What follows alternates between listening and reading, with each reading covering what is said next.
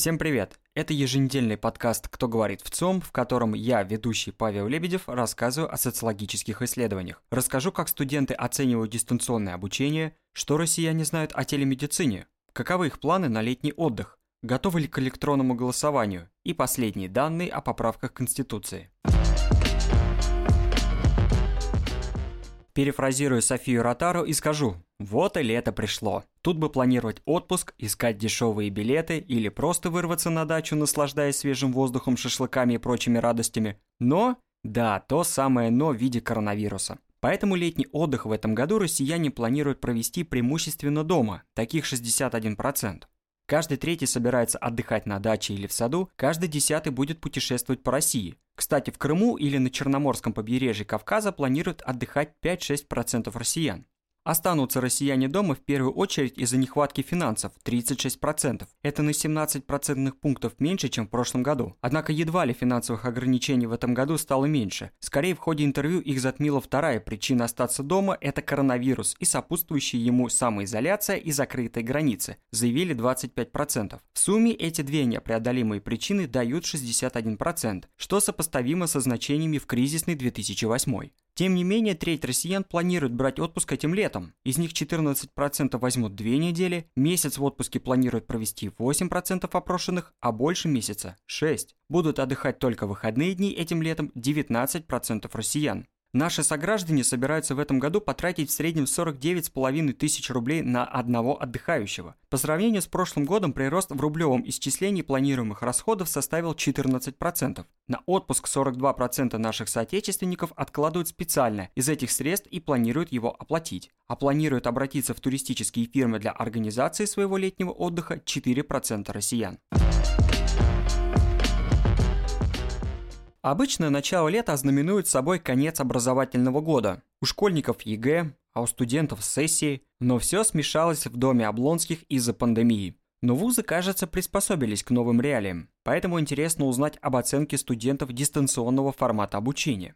По мнению каждого второго опрошенного студента, учебная нагрузка выросла из-за нового формата, хотя в обратном уверены 20% участников исследования. Говоря об уровне преподавания в дистанционном формате, более половины студентов оценили его как высокий или скорее высокий. Каждый третий опрошенный назвал его средним, а низкие оценки уровня образования в коронавирусный период дали лишь 12% респондентов. При этом подавляющее большинство студентов довольны тем, как организовано дистанционное образование в их вузе в условиях распространения COVID-19, говорят 72% респондентов. Причем каждый четвертый говорит о крайней степени удовлетворенности. Важно сказать, что увеличение нагрузки на преподавательский состав заметили 55% студентов, опрошенных в ЦИОМ. Еще 19% учащихся вузов считают, что нагрузка на них сократилась.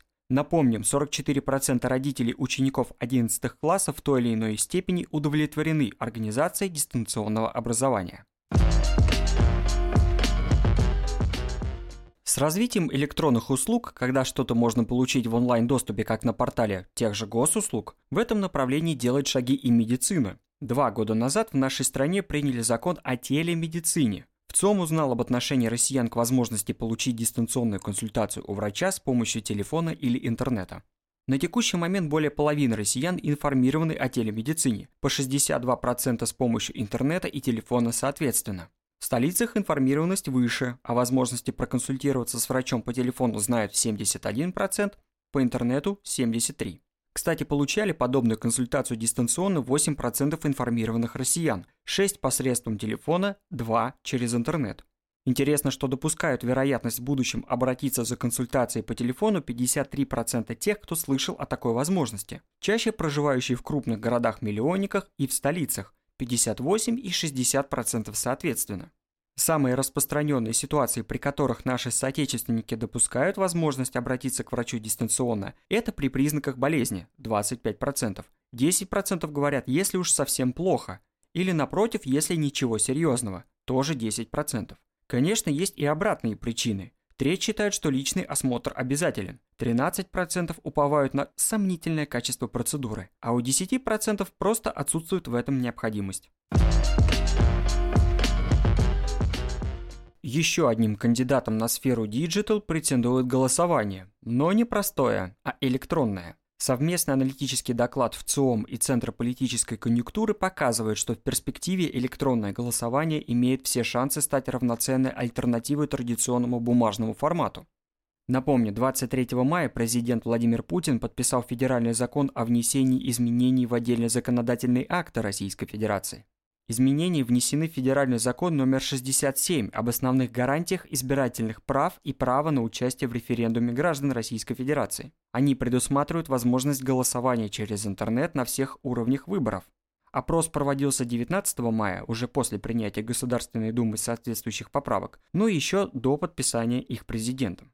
Подавляющее большинство респондентов, 86%, либо плохо информированы, 42% о том, что Госдума приняла соответствующий законопроект, либо вообще не слышали об этом, 44%. Хорошо знают о нововведениях лишь 14% опрошенных. Низкий уровень осведомленности на начальном этапе говорит о том, что в будущем отношение россиян к самому институту дистанционного голосования по мере повышения информированности, а также после апробации новой технологии на практике, может серьезно измениться. Чуть больше половины респондентов, это 51%, проголосовали бы на выборах через интернет, если бы им представилась такая возможность. 46% не стали бы голосовать таким образом. При этом, выбирая между разными способами голосования, большинство россиян отдают предпочтение традиционному способу волеизъявления, ну то есть через бумажный бюллетень, 69%. Практически четверть опрошенных выбрали бы электронное голосование, а 2% по почте. Ожидаемое голосование через интернет чаще всего поддерживают представители молодежи в возрасте от 18 до 24 лет, их 71%, и от 25 до 34 лет, 51%, а также респонденты, которые периодически ходят на выборы, их 53%. Респонденты в возрасте от 35 до 44 лет 53% или же старше 60 тоже 53%, наоборот, наибольшие противники электронного голосования.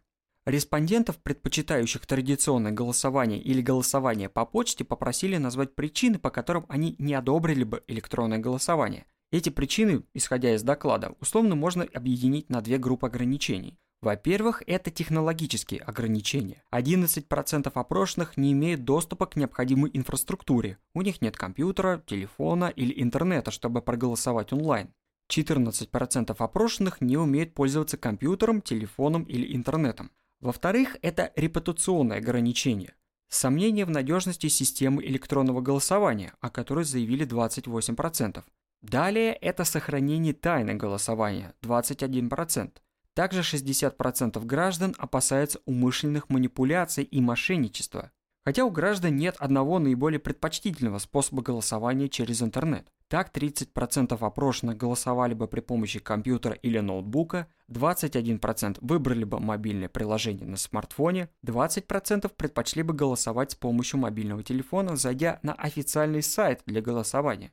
В случае выбора электронного формата как наиболее предпочтительного способа голосования, большинство респондентов, 57%, считают, что наиболее удобным способом информирования или напоминания о голосовании – это смс-уведомление. И коротенечко о поправках к Конституции. 93% россиян информированы о голосовании по внесению поправок в основной закон, Самой важной социальной поправкой россияне считают поправку об обеспечении государством доступности и качества медицинского обслуживания 95%. Самая важная поправка в сфере защиты суверенитета страны – это положение о защите государственной целостности и неделимости страны 88%. Самая важная поправка, касающаяся убеждений наших сограждан – это защита исторической правды. Не допускается фальсификация истории, умаление значений подвига народа при защите Отечества 89%. Номер один по важности среди политических поправок – одно и то же лицо не может одновременно являться сенатором и депутатом Государственной Думы – 67%. В сферах экологии, науки, добровольничества и персональных данных самой важной поправкой россияне считают защиту природы и сохранение уникального природного многообразия страны – 93%. Спасибо за прослушивание. Наш подкаст доступен на сервисах Яндекс Музыка и Apple Podcast, а результаты исследований на вциом.ру. С вами был Павел Лебедев с подкастом «Кто говорит в ЦИОМ». Услышимся через неделю. Пока.